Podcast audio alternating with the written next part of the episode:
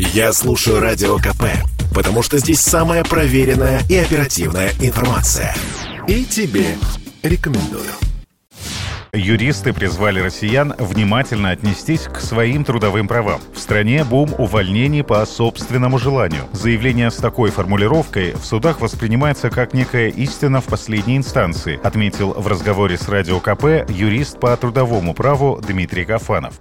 Заявление по собственному желанию усложняет жизнь работника в дальнейшем, в том числе при рассмотрении дела в суде. У нас при любом увольнении работник, как наименее защищенная сторона трудового договора, э, находится в выигрышной позиции, и все основания увольнения и правомерность увольнения должен доказывать работодатель. За единственным исключением. Если работник заявляет, что на него давили, и вынуждали написать заявление по собственному желанию, то доказывать факт давления должен именно работник. Сделать это, ну, в общем, не самая простая задачка.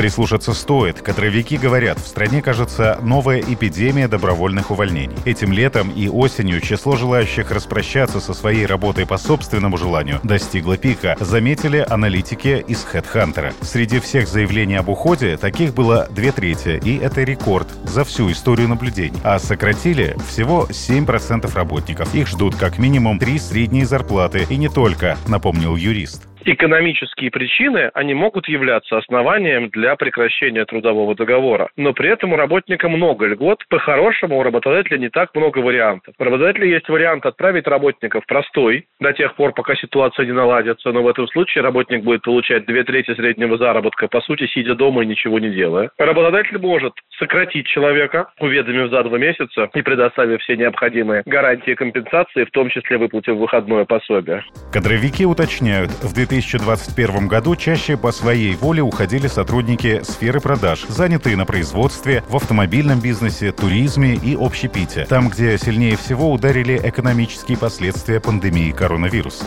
И часто это вынужденная мера, отметил в интервью Радио КП юрист по трудовому праву Дмитрий Кафанов. Работодатели в таких случаях, они пытаются действительно вынудить работника к написанию этому заявления, рассказывая ему о том, что в противном случае его будут увольнять по порочащим основаниям, например, за прогул. И люди пишут эти заявления, потому что а. Боятся, что их уволят за прогул. Б. Не верят в наши контрольно-надзорные органы и судебную систему. Со словами «все равно ничего не получится, все равно все обманут», ну и так далее.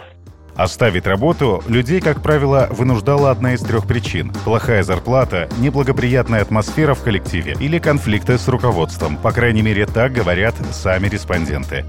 Александр Фадеев, Радио КП. Это спорт не прикрытый и не скучный. Спорт, в котором есть жизнь. Спорт, который говорит с тобой как друг. Разный, всесторонний, всеобъемлющий. Новый портал о спорте – sportkp.ru о спорте, как о жизни.